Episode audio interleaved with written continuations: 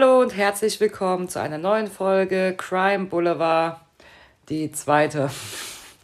Wir haben gerade eben schon mal aufgenommen und ich habe es nicht gespeichert und es war alles weg.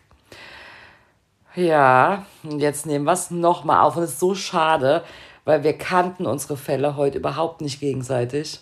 Und jetzt kennen wir sie schon. Und jetzt haben wir schon jeder unseren zweiten Radler. Die Nathalie hat einen Nacken, ein Nackenhörnchen um den Hals. Mensch, verrate doch nicht alles. Und es ist, ich weiß gar nicht, wie viel Uhr haben wir jetzt? Elf? Ich bin schließlich zehn Jahre älter als du. Denk mal an meine Knochen. wir haben jetzt elf, halb zwölf. Naja, was soll's. Gut, wir fangen nochmal an. Ich habe heute den Fall Scott und Tracy Rhodey. Scott Edward Rhodey wurde 1986 in Fort Mason, Iowa geboren. Als Scott noch auf der Highschool war, begann er eine hübsche Blondine namens Tracy zu daten. Tracy Lynn wurde 1970 geboren und beide gingen auf die Fort Madison High School, wo sie sich dann auch kennenlernten. Sie waren für den Rest ihrer Highschool-Zeit zusammen und 1990, ein paar Jahre nach Tracys Highschool-Abschluss, heirateten sie. Im Laufe der nächsten Jahre bekamen Tracy und Scott drei Söhne und die haben sie ganz schnell hintereinander bekommen. Und zwar kam der erste 1992 auf die Welt, der zweite Sohn 1993 und der dritte wurde 1995 geboren. Großer Respekt. Mm. Finde ich hart. Und in der Zwischenzeit machte Scott auf dem College seinen Ingenieurabschluss und Tracy wurde danach Hebamme. Also die hat eine Krankenschwesterausbildung gemacht und mit dem Schwerpunkt auf Geburt und die Versorgung eines Neugeborenen. Das ist bei uns ist das halt Hebamme. Und das trotz der drei Kinder oder mit, mit den drei, den drei Kindern. Kindern. Ja. Mit den, ja, mhm. ja, Wahnsinn. Und die waren ja alles so nah beieinander. Also du hast mhm. im Prinzip gleichzeitig mhm. fast drei Windelkinder. Sechs Jahre Windeln wechseln. Wahnsinn, so Wahnsinn. Ich meine, es ist toll, aber uh. und dann noch nebenbei aufs College gehen. Ja, großen Respekt. Sie waren ein absolutes Traumpaar. Highschool-Sweethearts mit guten Jobs und tollen Kindern. Nach außen gaben sie die perfekte Familie, doch, wie so oft, ist nicht alles so, wie es scheint. Und Scott war ein furchtbar eifersüchtiger Ehemann und unterstellte seiner Frau ständig Affären, unter anderem mit den Ärzten aus den Krankenhäusern, in denen Tracy arbeitete. Ja, man munkelt ja so, ne, dass die Ärzte oft was mit den Schwestern, mit den Krankenschwestern anfangen. Das ist bestimmt auch so. auch viel Zeit miteinander verbringen. Klar, also. das ist, also nicht, dass das alle machen, aber dass sich da oft Pärchen bilden auf der Arbeit. Ich glaube, die Arbeit ist einer der Hauptpunkte, wo sich Pärchen mhm. bilden. Ja, egal ob jetzt im Krankenhaus oder sonst ja. wo. Mhm. Ja. Freunde erzählten später, dass er sie ständig kontrollierte und wie besessen von ihr war und von der Idee, sie könnte eine Affäre haben. Jetzt als Beispiel nannte man dann diese eine Nacht, oder Tracy hat die eine Nacht erzählt, ähm, in der Tracy lange arbeitete. Es kam ein Kind auf die Welt und sie wollte jetzt die Frau auch nicht alleine lassen. Sie ist dann bis zum Schluss dieser Geburt auch bei ihr geblieben und kam dann ganz spät nach Hause. Und als sie daheim reinkam, da war dann auch keiner da. Also ihr Mann war nicht da, die Kinder waren nicht da. Und da wurde sie schon ein bisschen panisch, rufte dann Bekannte an und fing sogar an, in Krankenhäusern anzurufen, ob ihre Familie vielleicht dort ist und irgendwas vorgefallen sei. Und plötzlich geht die Garage auf, das Auto von ihrem Mann fährt herein und Scott springt aus dem Auto und schreit sie an, wo sie denn gewesen sei und dass sie eine Hure ist und er war wohl mit den Jungs nach ihr suchen, dass die Jungs dann auch sehen, wenn sie sie finden, was für eine Nutte ihre Mutter ist. Und da habe ich mir halt auch die Frage gestellt, wie würde, wie hat er sich das vorgestellt, dass Tracy auf der Straße mit einem anderen Arzt mhm. verkehrt, in Flagranti auf der Gasse, er noch mit seinem Arztgewand mhm. und Stethoskop und sie mhm an also, der Ecke lehnend. Ja, also Eng umschlungen, ja. Weiß nicht, was er sich da vorgestellt hat, aber gut.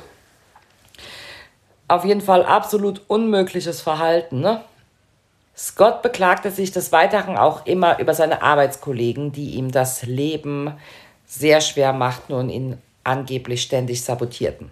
Es wurde so schlimm mit seiner Paranoia und seinen Vorstellungen von Tracy, ihren Affären und den furchtbaren Arbeit, Arbeitskollegen, dass die Familie in 13 Jahren fünfmal umzog, um Tracy wegzubekommen von ihren Kollegen, mit denen sie angebliche Affären hatte, von den Arbeitskollegen wegzukommen. Und sie wechselten auch jedes Mal bei diesen Umzügen nicht nur die Stadt, sondern auch immer den Staat. Hm, was ein Stress. Furchtbar. Auch für die Kinder. Furcht ja, das heißt Mal jedes Mal. Schulwechsel, Kindergartenwechsel. Kindergarten, genau. Jobwechsel. Ja. Am Ende lebten sie dann in Brownsville, Texas. Durch die Umzüge verschwanden ihre Eheprobleme natürlich nicht. Und Tracy wurde immer unglücklicher. Sie vermisste ihre Familie, ihre Freunde, weil jedes Mal, wenn sie sich irgendwie eingelebt hatte, wurde mhm. sie da ja auch schon wieder rausgerissen. Mhm.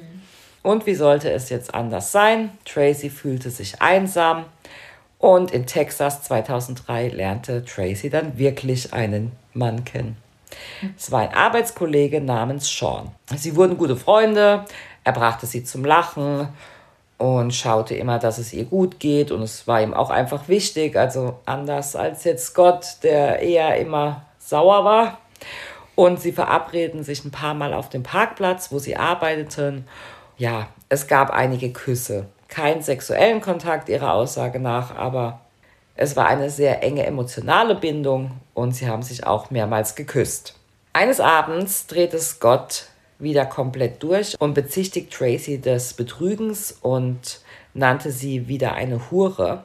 Daraufhin antwortete sie diesmal mit Ja, ich habe jemanden kennengelernt und er ist viel netter und besser als du. Hm. Bäm. Aber echt. Die sich selbst erfüllende Prophezeiung. Genau. Ja, sollte ja. man echt mal drüber nachdenken, gell? Man redet sich ja auch oft so Zeug hin oder verliert sich in seinen Gedanken und redet sich Sachen ein. Da muss man mhm. echt ein bisschen aufpassen, weil er hat nee, das kann man jetzt auch nicht sagen, dass er sie dazu getrieben hat, aber er, er hat es auch gesehen, ne? Er hat es ja überall gesehen dann wahrscheinlich. Ja. Jetzt halt die Frage, wenn er nicht so gewesen wäre, wäre es auch dazu gekommen? Ich denke mal, die haben ja auch, sind ja auch früh zusammengekommen, ne? Die erste ja. Liebe und so. Ja, aber romantisch. Schön. Mhm, ja, wenn es hält. Ja. Und wir sind jetzt im Oktober 2003 und das muss natürlich für Scott ein Riesenschock gewesen sein. Also jetzt ist es tatsächlich so, das, was er ihr jahrelang vorgeworfen hat, ist jetzt eingetreten. Er ist so sauer, dass er direkt die nächsten Tage einen Scheidungsanwalt engagiert und auch Tracy in dessen Büro bestellt. Ich dachte, er wollte schon den Umzug organisieren. Den nächsten. Wahrscheinlich das dann auch noch, aber ohne sie. Er eröffnet seiner Nochfrau, dass er nicht nur die Scheidung möchte, sondern auch das komplette Sorgerecht für die drei Jungs, die mittlerweile elf, neun und sieben Jahre alt sind.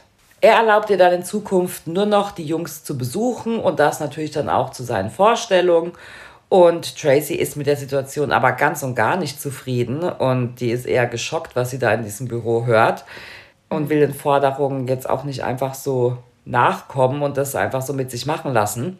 Sie hat ja auch nichts getan, was es rechtfertigen würde, ihr die Kinder wegzunehmen. Mhm. Das sind jetzt ihre Eheprobleme. Es mhm. hat aber nichts damit zu tun, dass sie irgendwie eine schlechte Mutter gewesen wäre. Es gab nichts, was man ihr vorwerfen konnte. Sie waren zu dem Zeitpunkt bereits 20 Jahre verheiratet. Bis auf die paar Küsse mit Sean konnte man ihr nichts vorwerfen. Am Morgen des 15. Oktobers 2003 ruft Tracy Rhodey 911 und sagt, dass ihr Mann Scott sich selbst in den Kopf geschossen hat. Die Polizei und der Rettungsdienst kommen ins Haus und Scott liegt im Bett, aber er lebt noch mit einer Schussverletzung am Kopf. Er kommt sofort ins Krankenhaus, aber im Laufe des Tages stellt man leider bereits seinen Hirntod fest. Die Geräte werden daraufhin abgestellt und Scott stirbt mit gerade mal 35 Jahren. Hm. Man hätte eigentlich eher gedacht, dass sie das Opfer wird. Vielleicht. Ja. Und nicht er. Ja, ja. Genau, wenn man so die Vorgeschichte hört, rechnet man mhm. eigentlich damit, dass sie. Dass er total ausflippt. Und, ja, ja. Genau. Nee, ist nicht so. Und auch noch so jung. Wenn man das so mhm. alles hört und diese drei Kinder und so, man, man stellt sich vor, die werden mhm. eigentlich schon viel älter. Dabei sind die in meinem Alter also noch blutjung. Auf den ersten Blick sah auch alles aus, als hätte er sich selbst erschossen. Er liegt im Bett und hatte die Waffe noch in der Hand. Tracy sagt aus, dass sie beide am Tag vorher im Büro des Scheidungsanwaltes waren, so wie ich das vorhin auch gesagt habe. Und danach sind sie beide unglaublich wütend nach Hause gegangen.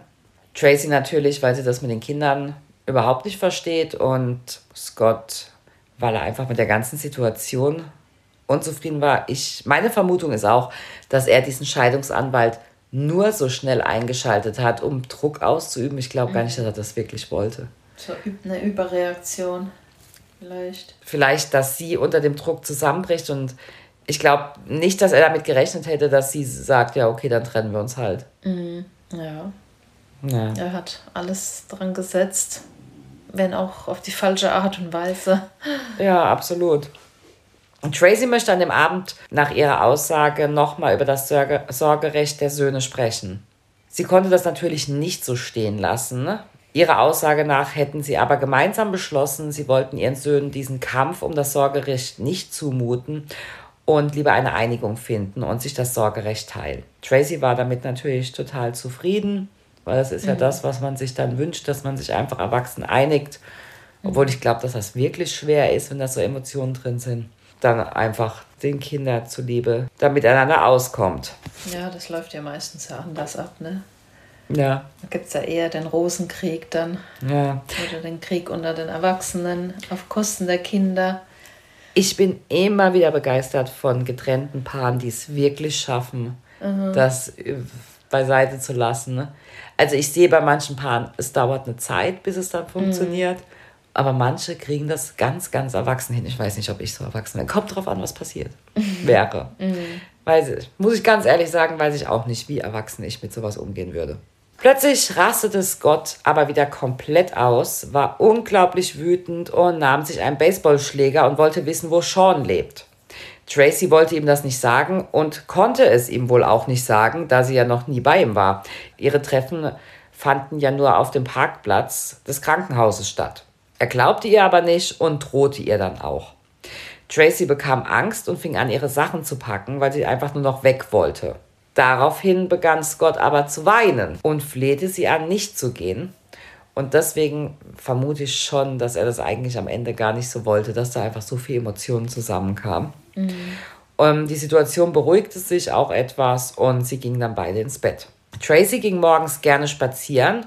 Das tat sie auch am nächsten Morgen und sie lief circa zwei Meilen, kam zurück, ging dann duschen. Als sie aus der Dusche kam, hörte sie komische Geräusche, die aus dem Schlafzimmer kamen. Sie ging zum Bett und sprach Scott an, aber er antwortete nicht. Sein Kissen lag auf seinem Gesicht. Sie fasste ihm am Bein an und rüttelte mhm. so ein bisschen und sagte, was ist denn los? Weil es muss wie so ein Stöhnen gewesen sein, aber so nicht so richtig mhm. definierbar. Dann schob sie das Kissen zur Seite und sah die Verletzung und die Waffe. Daraufhin rief sie dann 911 an, weckte die Kinder, ging mit den Kindern dann nach draußen. Sie wollte nicht, dass die Kinder ihren Vater so sehen. Der Polizist, der zu diesem Fall gerufen wurde, sagte, dass der Fall relativ schnell von einem Suizid in Richtung Mord änderte und der Fokus lag dann relativ schnell auf Tracy. Die Polizei fand heraus, dass sie diese Kussaffäre hat und dass sie in Trennung waren, die Probleme über das Sorgerecht, dass es Streit gab und somit geriet sie dann natürlich in den Fokus.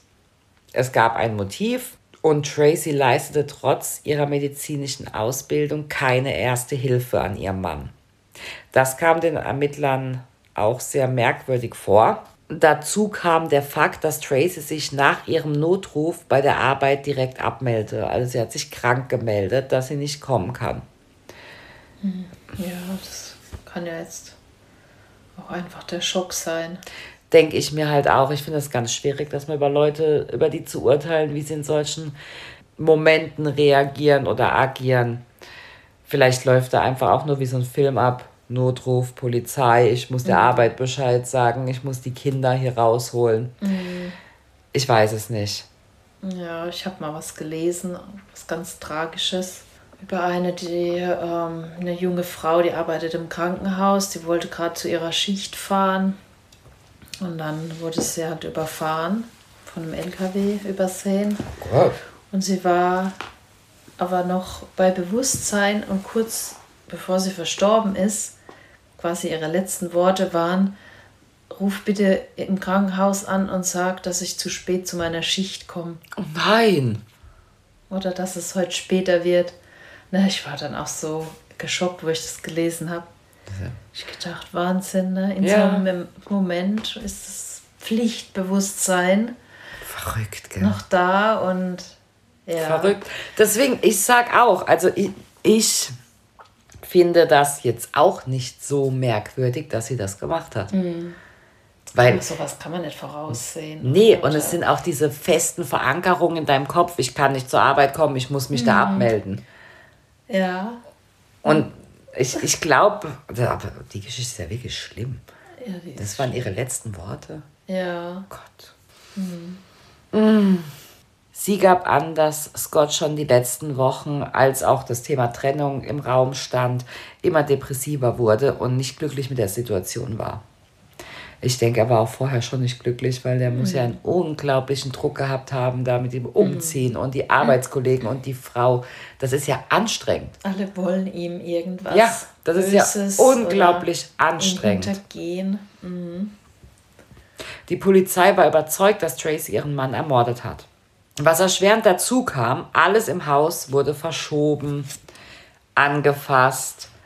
Es war ja kein Tatort, mhm. sondern es war ja ein Suizid und oder ein Suizidversuch. Und die ähm, Helfer wollten natürlich einfach nur Scott da rausbringen und so gut wie möglich versorgen. Und da haben die keine Rücksicht darauf genommen, was sie da anfassen, was sie zur Seite schieben müssen.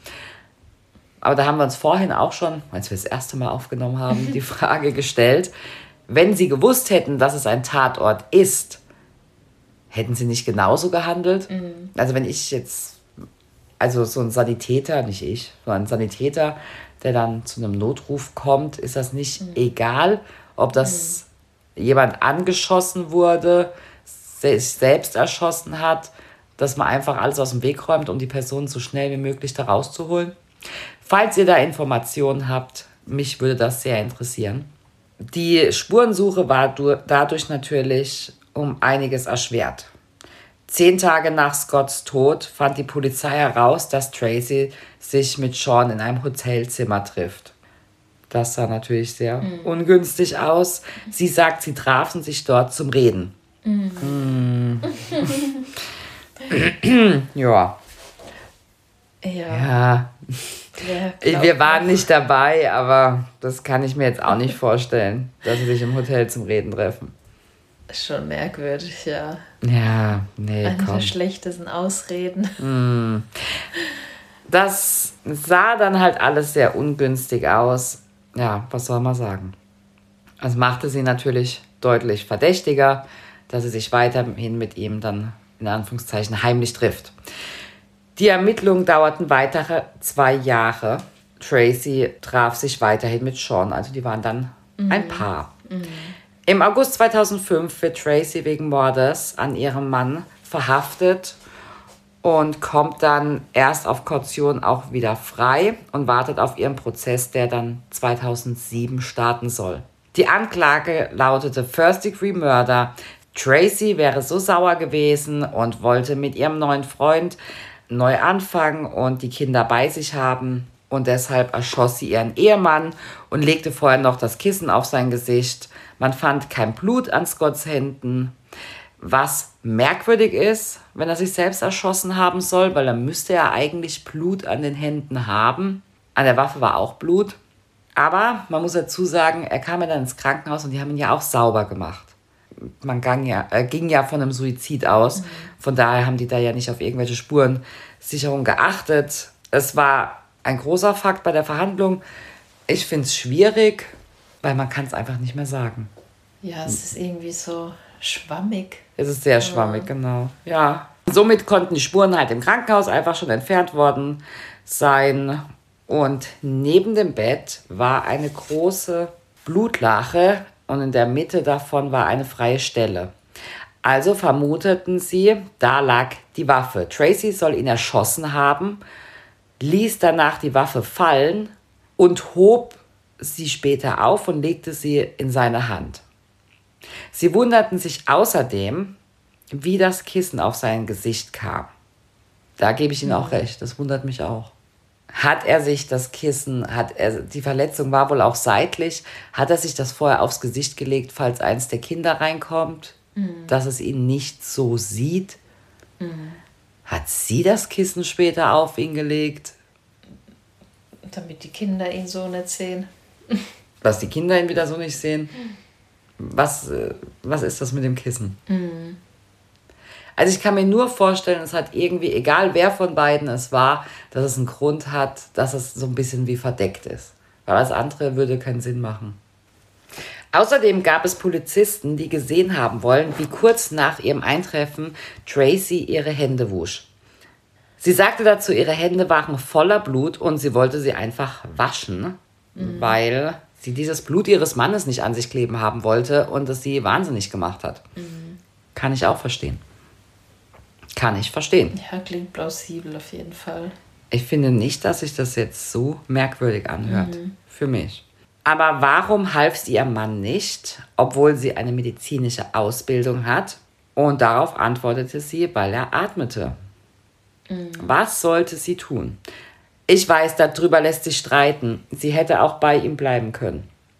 Mhm. Und wenn es halt mit den Kindern. Genau, dann sind aber dann noch die Kinder. Das ist, glaube ich, auch das Schlimmste. Die Kinder sollen das natürlich nicht sehen. Aber sie weckte die Kinder, also hatten sie auch noch geschlafen. Aber natürlich mhm. können die auch jederzeit aufwachen und reinkommen.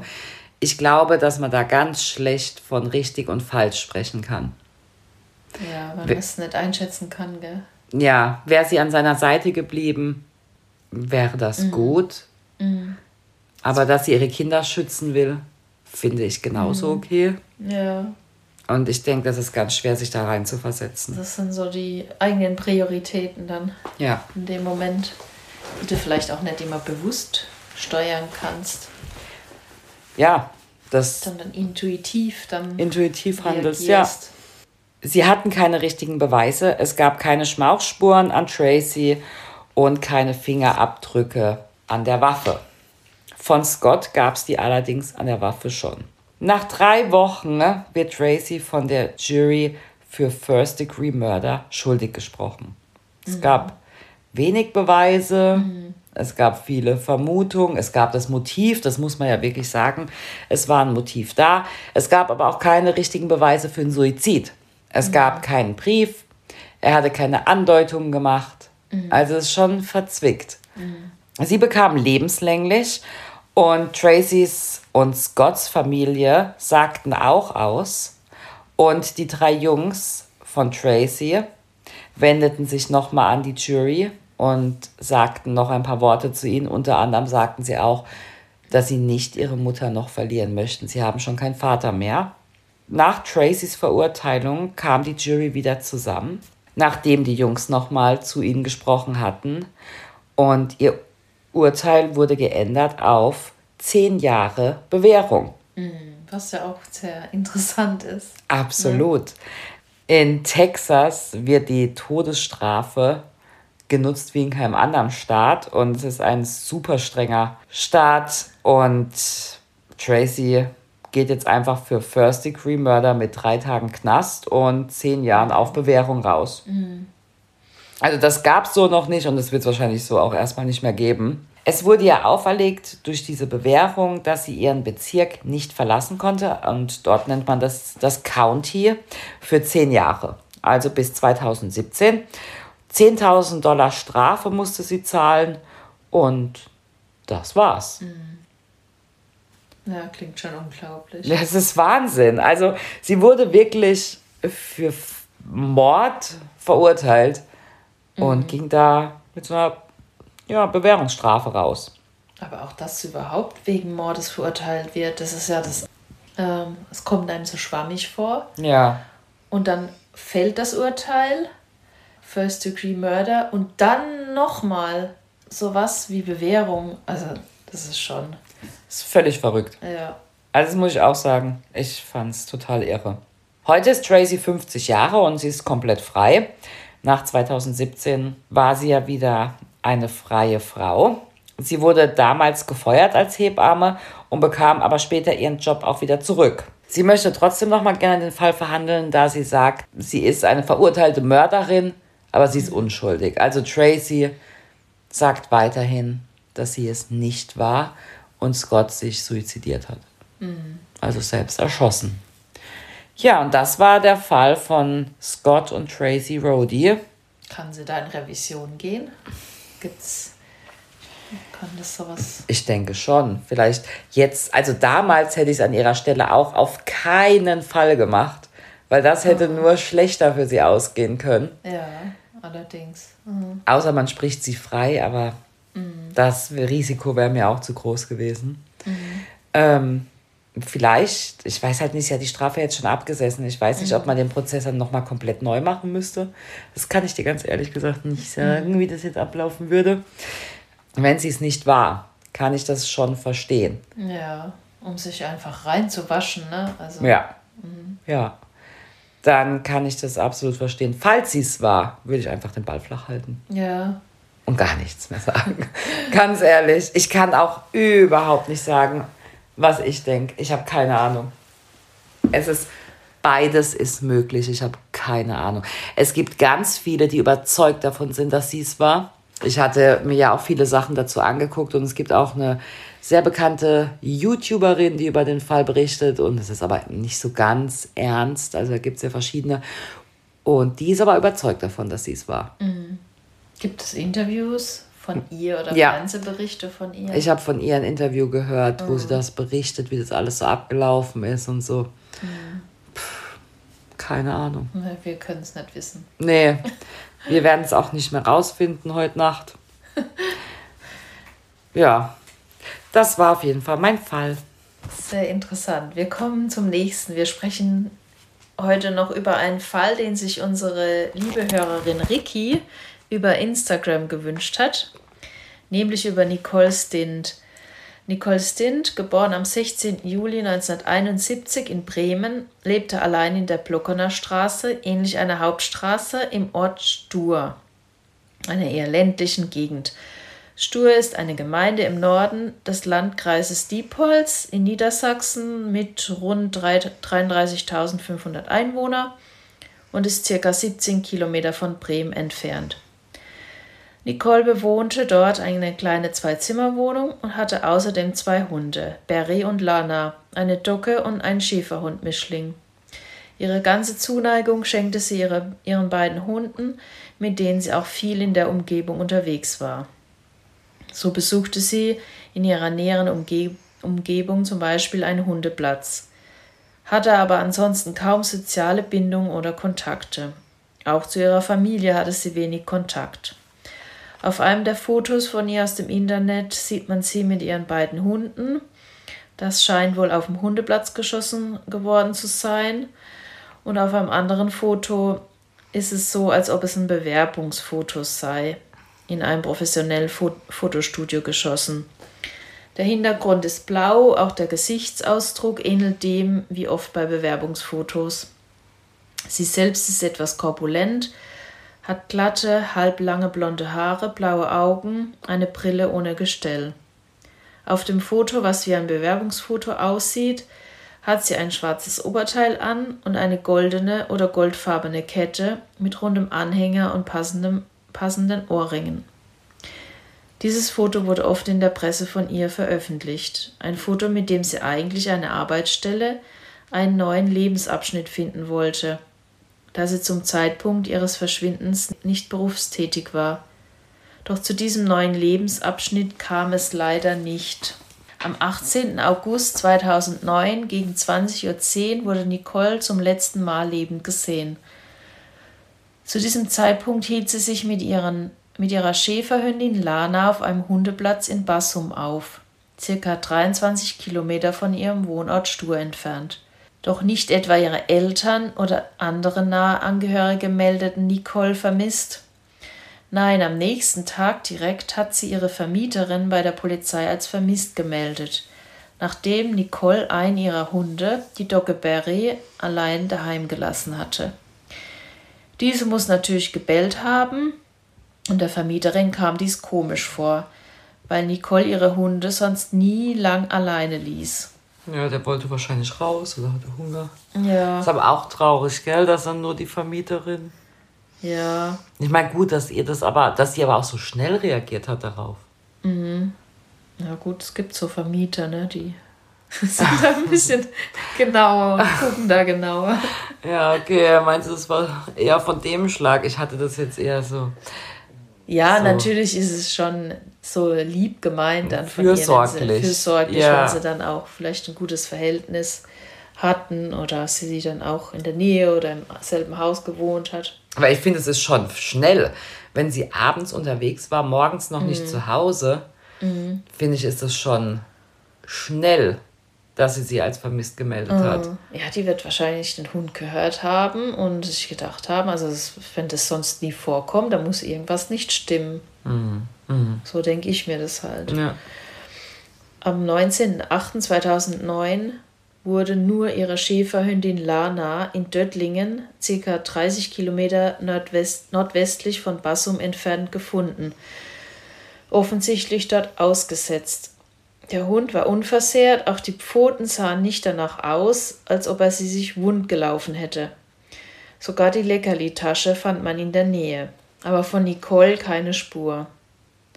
Fast zur selben Zeit entdeckte die Polizei den Wagen von Nicole, einen grauen Toyota Corolla Kombi, in der Nähe des Bremer Hauptbahnhofes.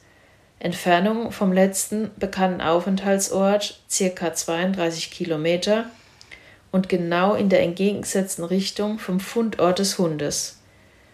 Monatelang nun von Nicole keine Spur. Erst am Pfingstmontag 2010, also neun Monate später, machte eine Spaziergängerin in einem Waldstück in Buchholz bei Großippener den grausamen Fund. Die Polizei entdeckte dort ein zum Teil von Tieren freigelegtes, regelrechtes Erdgrab.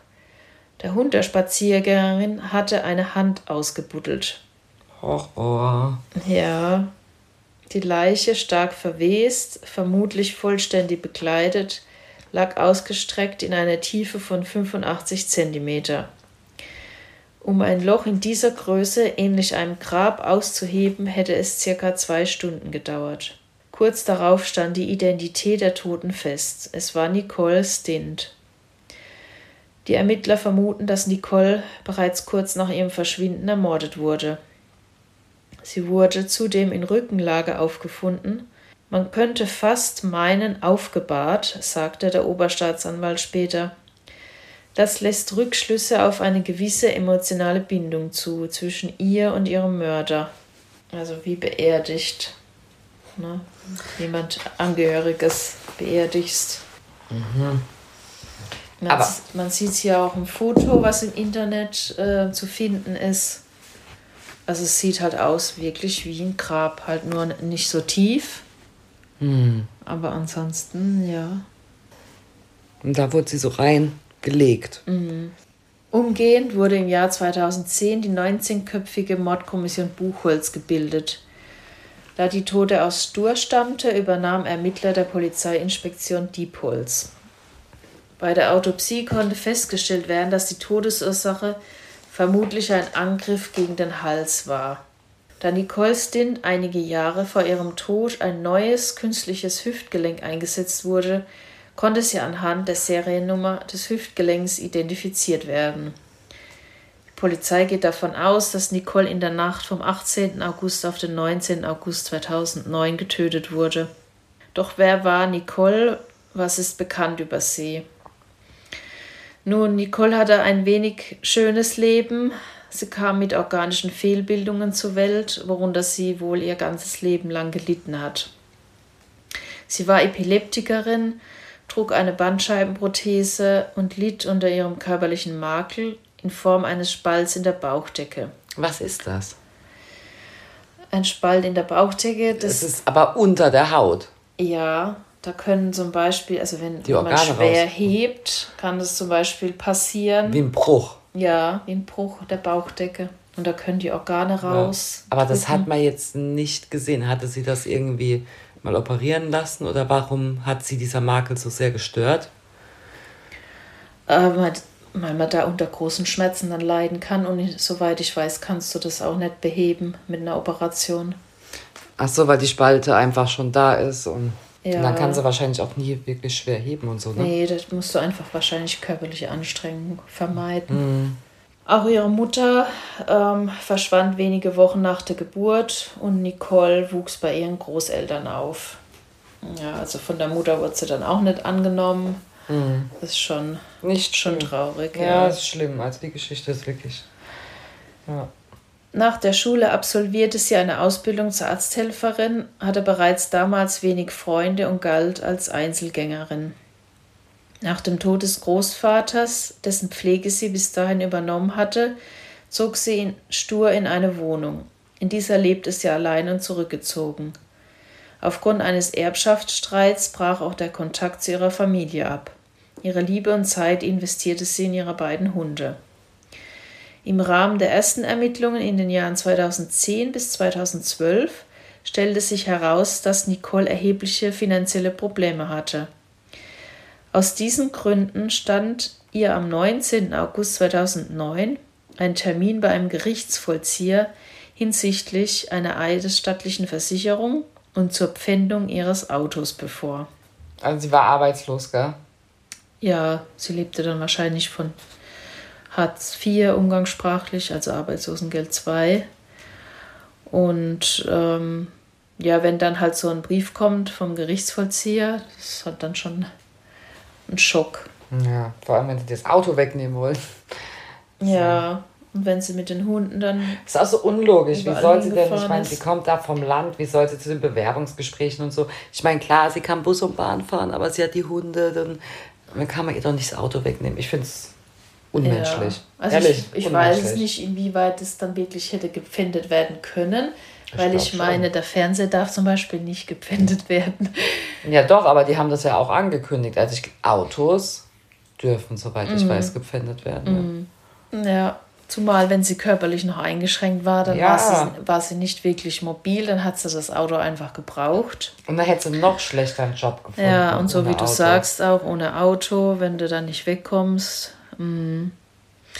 Und deshalb hat man halt auch vermutet, aufgrund ihrer sowohl gesundheitlichen als auch finanziellen Probleme, dass sie vielleicht Suizid begangen hat. Also es konnte nicht ausgeschlossen werden. Ja, aber Moment mal. Nee, also jetzt mal im Ernst. Sie ist in den Wald gegangen, hat einen Hund daheim gelassen, einen hat sie mitgenommen. Dann hat sie sich ein Grab selbst geschaufelt und da hat sie sich reingelegt und dann hat sie vorher den Hund noch fortgefahren. Danach hat sie mhm. sich ins Grab gelegt ja, hat sich erwürgt und hat mhm. sich dann zugeschaufelt. Oder hat sie sich erst selbst mhm. zugeschaufelt und dann das ist doch Quatsch, oder? Ja, es ist schon, also es klingt schon irgendwie also das dubios. Ist, kann ich mir nicht vorstellen. Wie soll das denn funktioniert haben?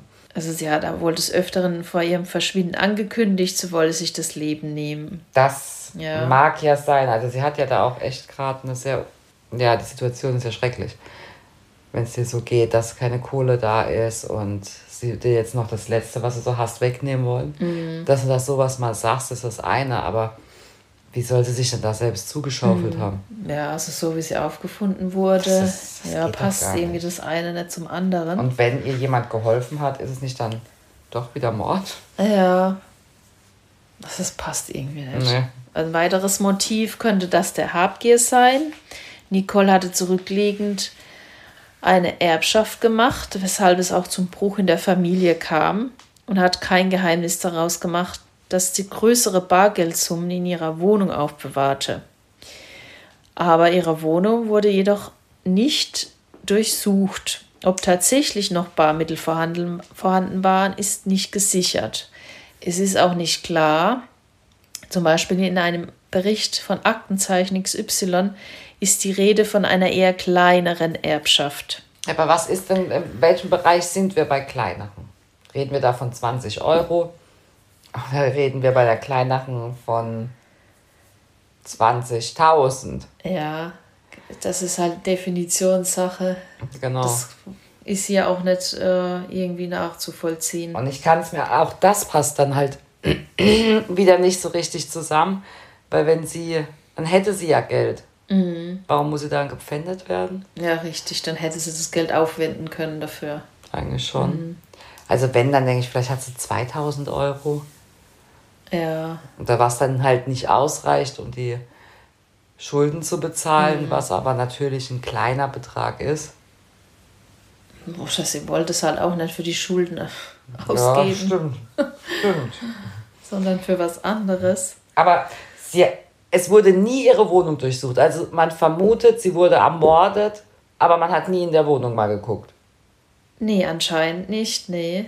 Sie war dann äh, verschwunden, da ging man von Suizid wohl aus. Ähm, Ach so, das war ja aber so das war. Mhm. das war 2010 eigentlich schon. Und da war ja die Wohnung weg. Ja, stimmt, sie wurde ja, Ja. viel später erst gefunden. Und dann konnten sie da Ja. Ach so, wahrscheinlich ist es so, dass sie da in dem ersten, in der Zeit, wo sie verschwunden war, von Suizid ausging, bis man sie dann gefunden hat. Ja, vom, vielleicht, aber dann hätten sie auch die Wohnung durchsuchen können. Ja, hätte man trotzdem mal machen können, das stimmt. Aber Also ich weiß nicht, ob sie es dann dürfen. Ja, also der Fall hat auch einige Fragezeichen noch offen, wirklich. Es gibt noch ein zweites mögliches Motiv. Ihr Computer wurde ausgewertet nach ihrem Tod und das ergab, dass sie seit April 2009 über die Partnerbörse FriendScout24 zahlreiche Männerbekanntschaften geknüpft hatte. Mit etwa 90 Männern hatte sie laut den Ermittlern zufolge Chatkontakt. Mit mehreren fanden im Jahr 2009 auch persönliche Treffen statt. Bei der Partnerbörse FriendScout24 war sie als Julchen 71 registriert. Nicole könnte so ihren spä späteren Mörder im Internet kennengelernt und dann getroffen haben. Und da gibt es auch einige Spe Spekulationen dann im Internet. Ja, wie kann das sein, dass sie eher so eine zurückhaltende Person war, dass sie mit 90 Männern ähm, Chatkontakt hatte und mit mehreren sich sogar getroffen hat. Das ist doch auffällig. Im Internet ist man ja viel anonymer und dadurch sind auch viele Menschen ja selbstbewusster. Geben sich anders. Ja. Vielleicht hat man 2009 noch so darüber gedacht, aber ich glaube, das ist. Mein Gott, soll sie doch schreiben. Sie hat mit 90 Männern geschrieben, ja, mein Gott. Und dann war auch nicht so ganz äh, klar, warum sie sich Julchen 71 nannte. Ja, vielleicht möchte sie nicht ähm, ihren echten Namen nehmen mit Adresse und allem.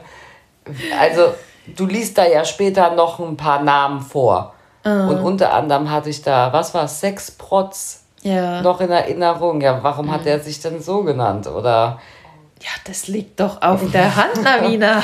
ich weiß nicht, es ist doch, es ist doch normal, dass die Leute sich andere Namen geben. Oder Ja, da hat man halt einfach spekuliert, wenn sie Nicole heißt, ne, dass sie Niki nimmt, zum Beispiel als ähm, Pseudonym und ja. Warum nicht? Aber vielleicht, vielleicht hatte sie auch einen Zweitnamen oder hat einfach, hätte, hätte sie lieber Julia geheißen oder Juli oder. Oder vielleicht wollte sie einfach nicht erkannt werden. Eben. Direkt. Ja, also das kann man dann auch wieder halten, wie man will. Auf jeden Fall soll ein Tag vor ihrem Verschwinden am 18. August 2009 auch ein Treffen mit einer Männerbekanntschaft aus dem Internet stattgefunden haben. Das konnte durch mehrere Zeugen vom Hundeplatz bestätigt werden. Sie hat dort von dem geplanten Treffen erzählt. Hat sie sich vielleicht für einen lockeren Spaziergang Ja, mit dem es. Hund nach dem Hundeplatz, dass man sich da noch trifft.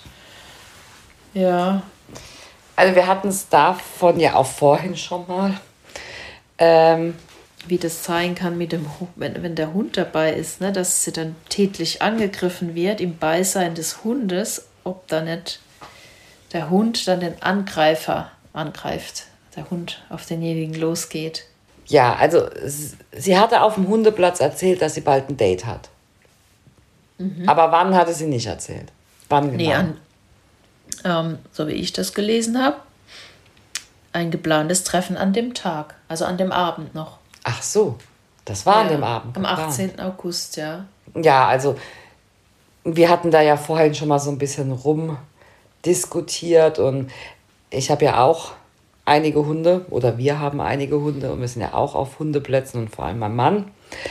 Und ich könnte es mir, ich habe jetzt so zwei Varianten. Also entweder kannten sie sich schon und auch der Hund kannte ihn.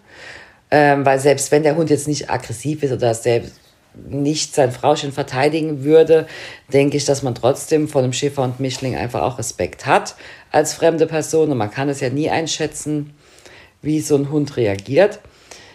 Aber da man ja sowieso davon ausgeht, es war eher jemand aus dem Internet. Mhm, Auf der anderen Seite, auch wie man sie gefunden hat, war ja jetzt auch nicht einfach nur weggeworfen, sondern es hatte ja auch eher so einen Eindruck zu einer Verbindung. Aber gehen wir jetzt mal davon aus, es war jemand aus dem Internet. Meine Vermutung ist, der Spaziergang war beendet. Sie hat ihren Hund in den Kofferraum und daraufhin ist es eskaliert.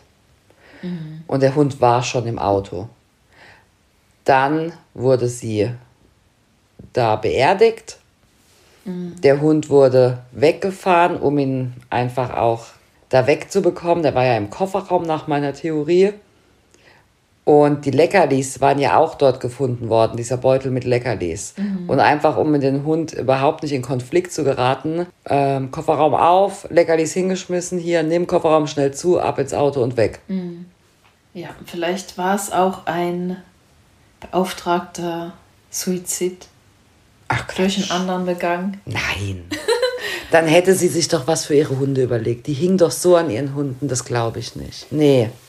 Das glaube ich nicht. Die hätte, wenn sie jemanden beauftragt hätte, dann hat sie dann gesagt, ja, und bitte mein, mein einen. Hund setzt du bitte aus und den anderen lässt du einfach zu Hause. Das glaube ich nicht, nee. Was vereinbart war, muss ja nicht äh, danach da so eintreffen.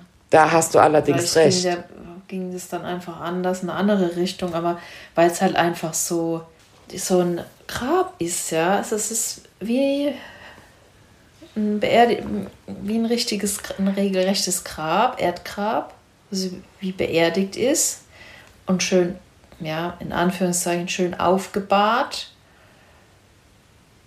Und vielleicht hat sie sich das so gewünscht. Ich weiß nicht, das ist nur so eine Theorie. Aber vielleicht kam ja auch der Mörder nochmal wieder und hat dann dieses Grab geschaufelt. Ja.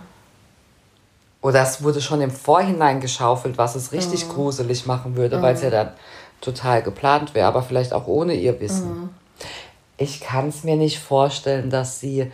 Warum hat sie dann einen Hund mitgenommen und den anderen nicht? Ich meine, wir machen das ja auch öfter. Wir haben auch nicht immer unbedingt alle Hunde dabei, mhm. wenn wir jetzt auf dem Hundeplatz sind oder so.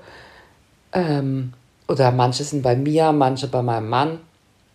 Also unterwegs dann. Mhm er nimmt welche mit, ich bin mit welchen zu Hause, umgekehrt, wie auch immer. Ähm, aber wenn sie vorhat, sich selbst zu suizidieren oder sich dabei helfen zu lassen. Mhm. Äh, es wird auch spekuliert im Internet, dass jemand vom Hundeplatz vielleicht war, wo sie erzählt hat, sie hat was geerbt. Ja, möglich ist es natürlich. Mhm. Ich meine, ich finde, gerade mit diesem Beerdigen und dass der Hund ähm, der hatte ja keinerlei Verletzungen und er war ja auch, dass es vielleicht doch jemand war, den sie auch kannte mhm. und den der Hund kannte. Mhm. Die Mordkommission Buchholz verfolgte alle bekannten Spuren. Etliche Verdächtige wurden befragt, aber immer ohne Ergebnis. Im Jahr 2012 wurde die Mordkommission Buchholz aufgelöst. Das bedeutet aber nicht, dass der Fall zu den Akten gelegt wurde. Mord verjährt nicht. Die Polizei arbeitet weiter an dem Fall, aber nicht mehr mit so hohem Personalaufwand. Im April 2019 haben die Ermittler ihre Arbeit wieder aufgenommen. Die Technik und die Analyseverfahren haben sich weiterentwickelt und mit Hilfe neuer Computerprogramme konnten nun die Pseudonyme von neun Internetbekanntschaften von Nicole ermittelt werden. Dabei handelt es sich um folgende Usernamen des Portals FriendScout24. Das ist dann Find mich 44, der Wolfgang Thomas 26689, Chemie 08, Sixbots Schnucki 44, Cosmo 2000, I bin's wieder und Bomi 65. Also die Nicole hatte vor ihrem Tod intensiven Kontakt mit diesen Chatpartnern gehabt. Allerdings konnten die realen Personen dahinter nicht mehr ermittelt werden. Deshalb sucht die Polizei nun Zeugen, die Kontakt zu diesen Chatpartnern hatten. Für Hinweise, die zur Klärung des Verbrechens führen, ist eine Belohnung in Höhe von 5000 Euro ausgesetzt. Also ist alles offen. Wahnsinn. Alles unklar. So verrückt, dass man nicht einen von denen irgendwie identifizieren konnte, wer das ist, ne? Ja, ist zu lang her dann. Wahnsinn. Mhm.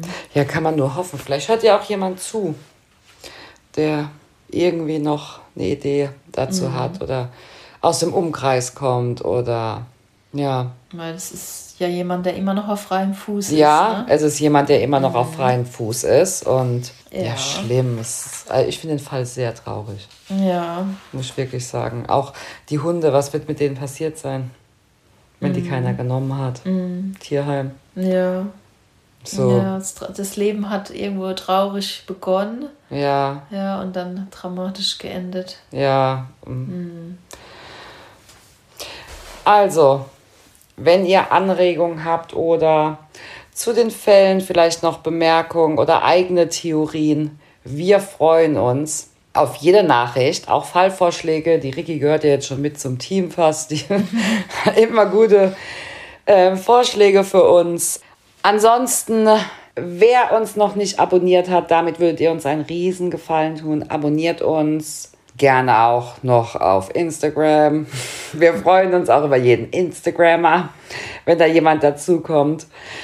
Ansonsten, ne? Die Nathalie schläft gleich ein, die hat schon gegähnt. Das Nackenhörnchen. Das ist schon kalt, das Nackenhörnchen. Das ist schon kalt. Ja, ansonsten, wie gesagt, schreibt uns gerne, abonniert uns bitte, bitte, wenn ihr uns mögt. Wenn nicht, dann lasst's. Kann ich auch verstehen, ist auch okay.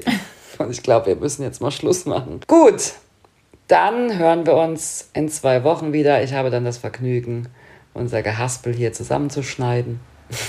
ja, ich hoffe, es ist diesmal alles drauf. oh Gott, ja. Ich, ich habe richtig Angst jetzt zu sparen. Also ich habe jetzt richtig Angst, dass das nochmal passiert. Ich weiß nämlich nicht, was ich da vorhin falsch gemacht habe. Naja, ich gucke es mir nochmal an. Dann eine schöne Woche oder bis in zwei Wochen eher. Bis dann. Tschüss.